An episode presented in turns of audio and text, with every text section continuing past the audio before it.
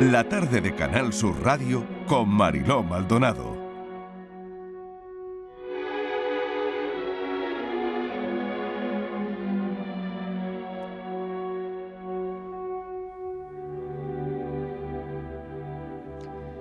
Cuatro y dieciocho minutos de la tarde. Nuestra siguiente conversación en esta entrevista que no dudamos en llamar La vida a veces es con Álvaro Trigo.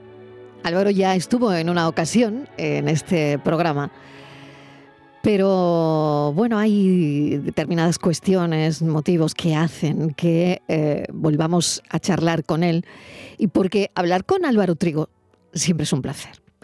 Les voy a contar parte de su historia, él lo va a hacer, pero bueno, les recuerdo que es superviviente a un incendio hace como aproximadamente cinco años, con un 63% de quemaduras en, en su cuerpo. Y él dice que también un millón de lecciones aprendidas por el camino. Y como deportista, siempre afrontando un último reto solidario, penúltimo, con ganas, con, sonrisa, porque, bueno, pues ha sido un, un, peregrinar difícil el suyo, desde que afronta todo lo que le ocurrió hasta tantísimos meses en el hospital. Álvaro, bienvenido. ¿Cómo estás? ¿Cómo te encuentras? ¿Qué tal? Muy buenas tardes. Muy bien, la verdad. ¿Cómo sigues? Pues mira, muy bien. La verdad que, bueno, como, como, como ibas diciendo, pues aquí preparándome ya para, para otra aventura. Claro. Cuéntanos un poco tu historia para, para que los oyentes eh, se sitúen, ¿no? Eh, la tuya es una historia de, de, superación que has contado un montón de veces, pero que creo que va íntimamente ligada con el deporte también e íntimamente ligada a la vida, a la vida en sí misma, a la vida a veces, además. Sí, efectivamente. Bueno, pues yo eh, cuando tenía 23 años, eh, tengo 29 ahora, es decir, esto sucedió en el 2018, eh, en una casa que, bueno, que tiene mi familia en, Andújar, en la Sierra de Andújar, pues bueno, eh, por un accidente doméstico hubo un incendio en el cual, pues al intentar yo apagarlo, eh, acabé quemándome el 63% del cuerpo, que son, bueno, los brazos, la espalda y las piernas.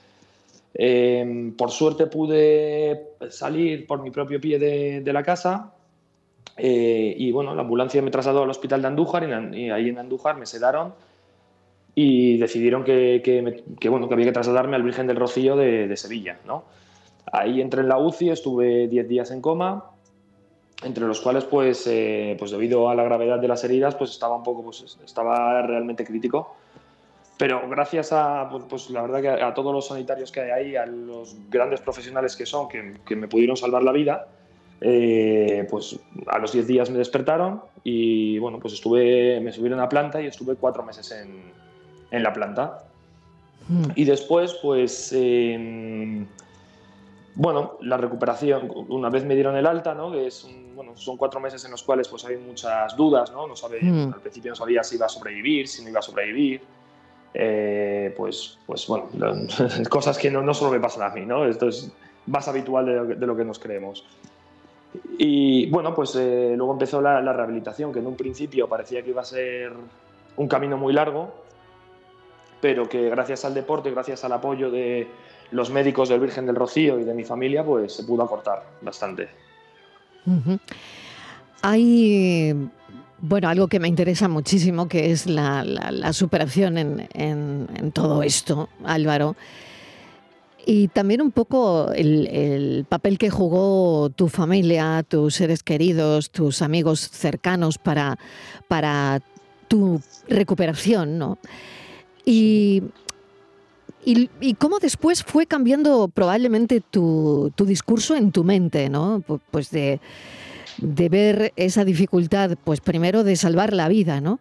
De salir del coma, eh, de la recuperación y de todo eso, ¿no? Y cómo poco a poco, pues me imagino que también, como te decía, con la ayuda de, tu gente cercana, pues eh, ese discurso se va transformando. Me imagino que primero en tu cabeza y después llevándolo a la práctica. Y el deporte ayudaría en parte, ¿no?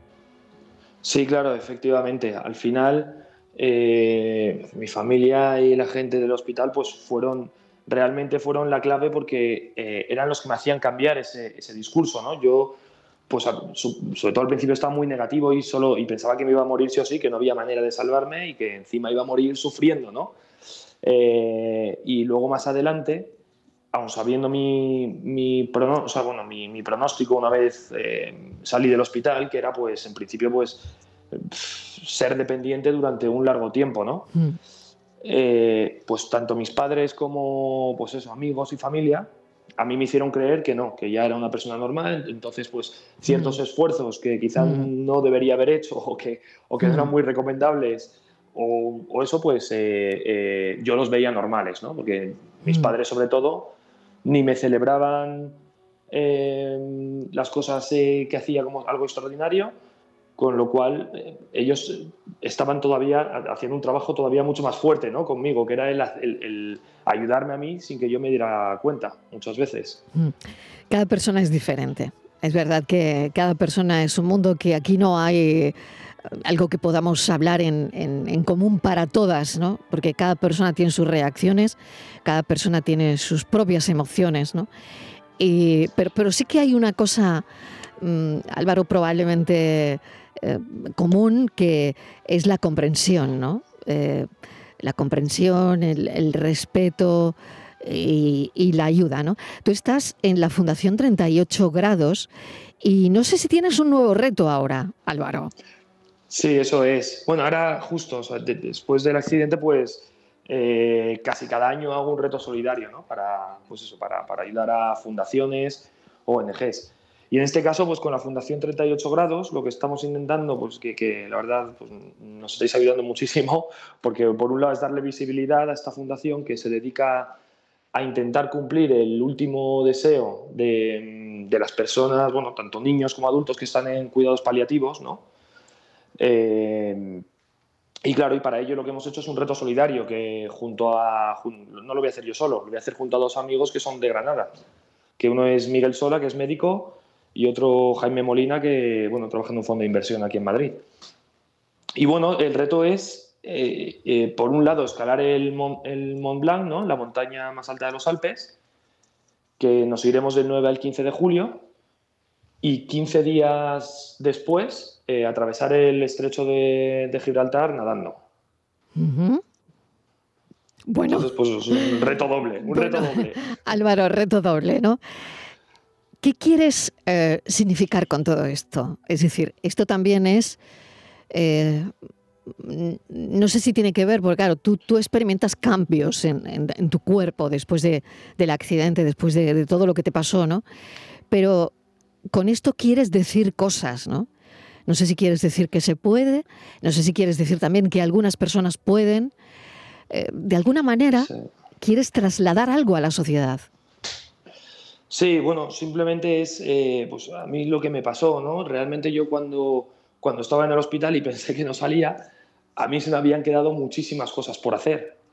O, muchas veces me, acordaba de, de, cosas que en cierto momento me habían dado pereza o cosas que me había apetecido hacer, ¿no? Como este tipo de aventuras. O, viajar o eso, realizar. A mí siempre me han gustado mucho los retos, incluso antes del accidente, ¿no? deportivos. Con lo cual, ya no solo para las personas que, pues, que han sufrido un accidente o lo que sea, que al final no es, no es que nada sea imposible, porque obviamente los, límites están ahí, ¿no? Pero, pero es mejor encontrarlos por uno mismo a que, a que te lo cuente alguien y te pienses que, que el límite está donde quizá no lo está y vivas así. Pues Álvaro, eh, no sé qué, qué decirte porque es admirable eh, todo esto que haces es absolutamente admirable y, mucha gente, bueno, pues se mirará en ti también como, como en un espejo. Em, todo es para recaudar fondos para la Fundación 38 Grados, que se dedica a cumplir los últimos deseos de niños y adultos que se encuentran en cuidados paliativos. Háblame de la fundación, que me parece también muy importante. Sí, la verdad es que es una fundación que que pues muchas veces es un tema complicado, ¿no? que también creo que es un problema de esta sociedad, que parece que no, no se puede hablar de la muerte o como no es, no es algo agradable, pues intentamos esconderla o evitarla, ¿no? Y realmente es algo que, es, que está aquí y que, y que, y que todos vamos a pasar por ella, con lo cual, eh, cuanto más lo normalicemos, mejor. Y bueno, esta, esta fundación hace uno de los labores de verdad que más bonitos me parecen, que es ese último deseo de niños o de, o de, o de, o de cualquier persona, intentar hacerlo realidad, que muchas veces es hay uno que a mí me, me, emocionó especialmente, ¿no? que era pues, un niño que estaba en paliativos, por ejemplo, pues, que el doblador de Batman le mande un audio y el niño se mm. piense que le ha mandado un mensaje a mm. Batman. Mm. Pero hay otros que es eh, pues, alguien que está solo, pues traer a su familia para que no muera solo o llevarle a, morir a su familia. Qué difícil todo eso, Álvaro. y no sé si cuando tú compartes tu experiencia y que y que lo haces con muchísima naturalidad y que fue una experiencia pues francamente difícil, dura, tanto para tu familia como para ti principalmente, es, es importante también el cómo conectas ¿no? con, con lo que pasa dentro de, de esos cuidados paliativos, con lo que ocurre ¿no? Dentro de el querer cumplir esos últimos deseos de esos pequeños, bueno, pequeños y adultos, ¿no? que se encuentran en, en sus últimos momentos, ¿no? en sus últimos días. Claro, es una. Claro, o sea, al final es que es una fase muy delicada y es. Eh, bueno, al final esta labor al final es una labor muy dura, yo creo, sobre todo para, para, para la gente, bueno, para, las chicas que están en la fundación y también para los que trabajan en, cuidados paliativos. Seguramente sea algo muy duro, pero a la vez igual o más, eh, o más, bonito que duro, ¿sabes? Álvaro, luchar por estos retos em, que devuelvan la ilusión a mucha gente, que como digo, vean en Álvaro Trigo alguien a quien seguir, pues seguir en redes, seguir en, eh, como influencer, desde luego, pero como influencer... Mm, de los, yo diría, y permítanme que lo diga, de los auténticos, de los que verdaderamente te pueden enseñar de, una experiencia. ¿no? ¿Te, costó, te costó mucho eh, lograr estos retos deportivos solidarios? Es decir, tomar la decisión de, decir, bueno, pues ahora lo que yo voy a hacer es esto, ¿no? Bueno, para mí eh, fue un poco liberador también, ¿no? Porque más que costarme, la verdad me costaba más físicamente, pero al final mentalmente me relajaba mucho poder hacer esto, porque era una manera... Muchas, muy pocas veces se habla ¿no? de que sobrevivir a veces también es un poco complicado, porque eh, pues quieras que no, a veces te planteas el por qué tú has sobrevivido y otras personas no, ¿no? Y quizá pues haciendo este tipo de cosas, que tampoco es, tampoco es muchísimo, pero es, pues bueno, eh, aportas lo que puedes, eh, le intentas dar sentido. Claro. Le intentas dar un, sentido que a veces, pues, pues eso, hay que encontrarlo, ¿no?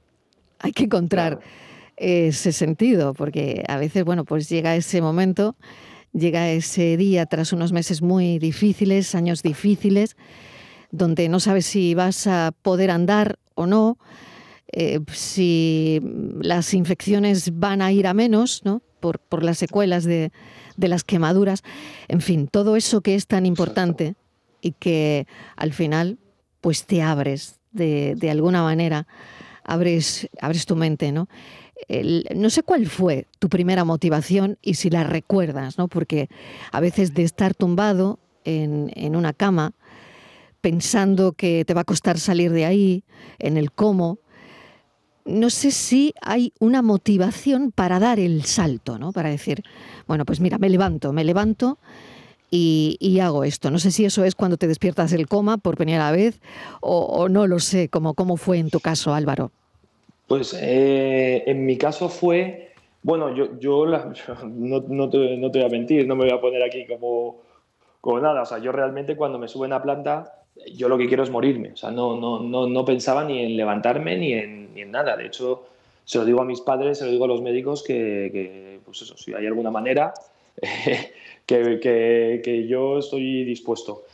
Pero al final, cuando empecé a levantarme, cuando empecé a plantearme que igual podía salir de ahí, ¿no? la motivación era el pensar Al principio las, las metas son diferentes, ¿no? Al principio es hacer una vida normal, luchar por, por hacer una vida normal, ¿no? Y una vez eh, pues te pones por primera vez en pie, te das cuenta que puedes empezar a andar, las cosas cambian y en tu cabeza las cosas cambian y ya quieras que no, pues en mi caso fue el decir, de una manera u otra voy a volver a correr, que era lo que a mí más me gustaba, ¿no?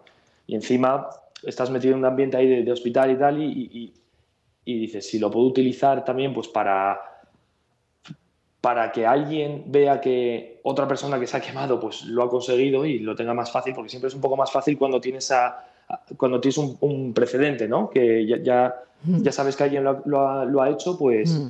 eh, mentalmente quizás sea más fácil. Mm. Es que qué difícil, qué difícil es todo y, y qué fácil es cuando te escuchamos. Y otra cosa que te quiero preguntar ya casi para, para acabar, el, el cómo te tratan tus amigos, ¿no?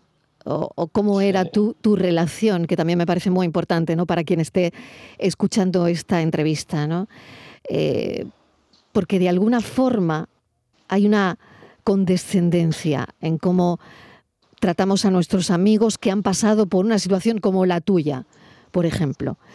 Y eso tal vez tampoco esté bien, tampoco sea bueno, porque el que está mal se está dando cuenta. Claro. Eso, eh, eso me pasaba sobre todo al, principio. No con, no con todos, por ejemplo, con mis primos no, pero con algunos amigos no me notaba que me trataban diferente, me trataban, yo al final yo intentaba parecer normal y ellos con al revés, con todo el amor del mundo, porque al final lo hacen porque son personas que te quieren y, quieren cuidarte porque te ven mal, pero claro, eh, ese, cuando tú quieres intentar parecer o, te estás forzado por, parecer normal, eh, porque aún no te puedes levantar bien, porque no puedes salir de tu casa mm, sin que nadie te esté cuidando, ¿no? lo que sea, eh, pues te duele mucho, ¿no? Y quizás ese fue también un poco el, lo que... La, chispa ¿no? que arrancó el que yo le dijera a, mi madre que, quería ir al gimnasio y que bueno, me dijese enseguida que sí y, se apuntara, vamos, y viniese conmigo. Álvaro, qué ejemplo. Yo cuando leo tu historia y cuando leo esas partes donde cuentas, bueno, se me abría la piel de todo el cuerpo, sangraba todos los días, pero me compensaba, ¿no? Me compensaba ir al gimnasio, me compensaba seguir corriendo, me compensaba pensar en esos desafíos extremos, ¿no? en esos desafíos como el de ahora para llevarlo a la Fundación 38 Grados que se dedica a cumplir, como decía, los últimos deseos de niños y adultos que se encuentran en cuidados paliativos. Álvaro, mil gracias de nuevo por esta charla y no sé si quieres añadir algo más. Nada, mil gracias. Eh, bueno, lo único es hemos abierto un, link por si alguien quiere colaborar con lo que sea, ¿no? que si pones en Google eh, mi grano de, de arena Mont Blanc, estrecho de Gibraltar, es el primer, el, primer, la primera, el primer link que te sale. Y ahí si alguien quiere, pues se puede colaborar. Pues son los siguientes retos. Y habrá seguramente muchos más. Y si alguien quiere colaborar, seguid a Álvaro Trigo. Gracias Álvaro, un beso y un abrazo enorme. Cuídate mucho. Un beso muy fuerte. Muchísimas gracias, de verdad. Gracias por estar. Gracias por ser.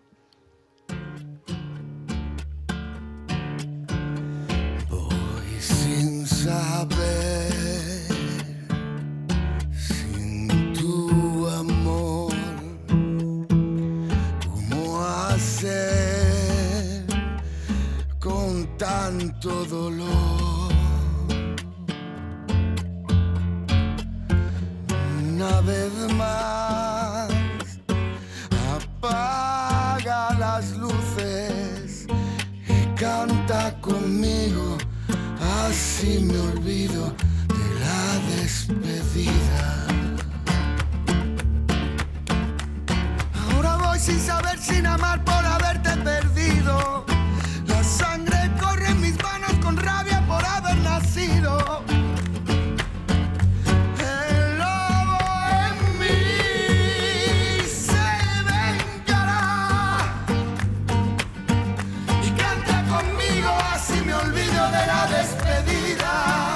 La tarde de Canal Sur Radio con Mariló Maldonado. También en nuestra app y en canalsur.es.